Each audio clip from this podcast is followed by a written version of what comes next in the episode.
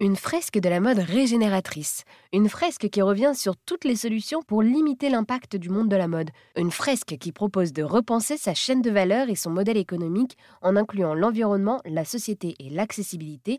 Et oui, cette fresque a été pensée par le groupe R3. Thomas Busutil est directeur général du pôle RSE et innovation au sein du groupe R3 et il sillonne la France pour animer cette fresque. Par téléphone, il nous présente le groupe R3. Euh, le groupe R3, en fait, c'est un, groupe, on est à peu près une centaine de consultants maintenant. Et ce qui nous caractérise, c'est qu'en fait, on réunit un certain nombre d'expertises pour euh, accompagner les entreprises dans leur transition au sens du, modèle économique, donc leur transition évidemment environnementale et sociétale. Donc pour faire ça, on a réuni à la fois des expertises du pôle que je dirige sur cette partie euh, conception de stratégies d'innovation durable. On a également des expertises qui vont toucher la mise en œuvre de ces, de ces stratégies, de ces innovations, notamment les stratégies de décarbonation, tout ce qui est aussi un peu la, partie du bureau d'études techniques euh, sur des sites industriels pour les rendre plus efficaces d'un point de vue environnemental, pas que énergétique. Ensuite, on a une troisième expertise qui est très importante et qui aujourd'hui fait souvent défaut, qui est l'expertise dans le financement.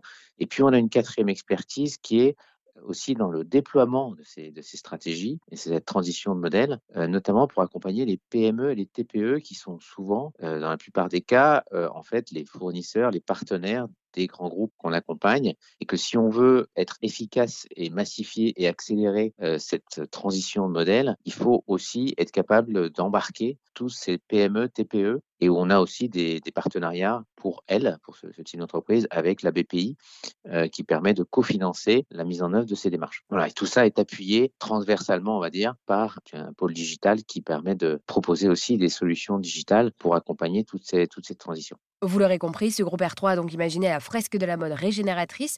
Et pour comprendre les objectifs et les volontés de cette fresque, n'hésitez pas à vous rendre sur erzen.fr où vous trouverez la suite de cette interview.